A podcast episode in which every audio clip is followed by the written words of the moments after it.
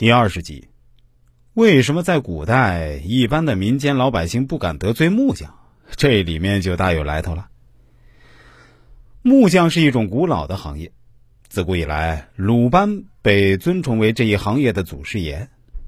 清下里巴人莲花闹里描木匠云：“不非卿，民家请你起门屋。”官家请你起官锁，锯子锯出千条路，刨子刨得一坦平。斧头就是摇钱树，墨斗就是聚宝盆。一天三餐白米饭，干酒长久吃不了。木匠可学本是真，可见木匠的地位。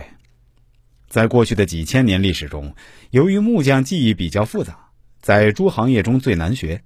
而鲁班有身为石匠和泥水匠的祖师爷，所以在民间一直被称为五大匠：木匠、泥水匠、铁匠、石匠、针匠之首。大到修车造船、建房造屋，小到农业器具、生活用品，几乎都可以见到木匠穿梭忙碌的身影。尽管在封建社会，工匠身份不高，士农工商位于第三。但木匠在雇主家中的地位是其他工匠无法比拟的。在古代，无论穷家富户，只要修宅造房，即使再吝啬的主人家，对待木匠也要恭恭敬敬。一般来说，不仅好吃好喝、盛情款待，更不敢随意拖欠工钱。这到底有什么奥秘呢？按照老辈人的说法，人这一辈子有三种人别得罪。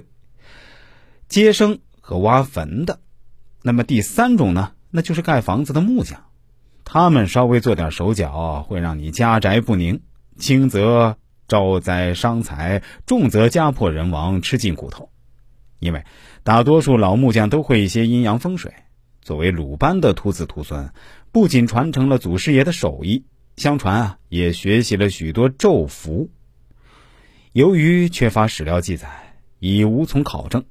我国古代的建筑技术正史很少记载，多是历代匠师以口传和抄本形式薪火相传，由匠师自己编著的专书甚少。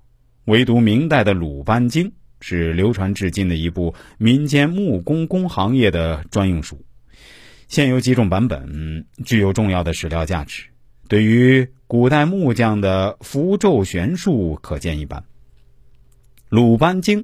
全称新捐经版工师雕琢正式鲁班精匠家境，又名鲁班精匠家境或鲁班造福经。原书为故宫所藏，最早成书于明朝万历年间。到了崇祯时期，又有新课本，署名北京提督工部御匠司司正武荣汇编。局将所把总章言集，南京御将司司成周延校正。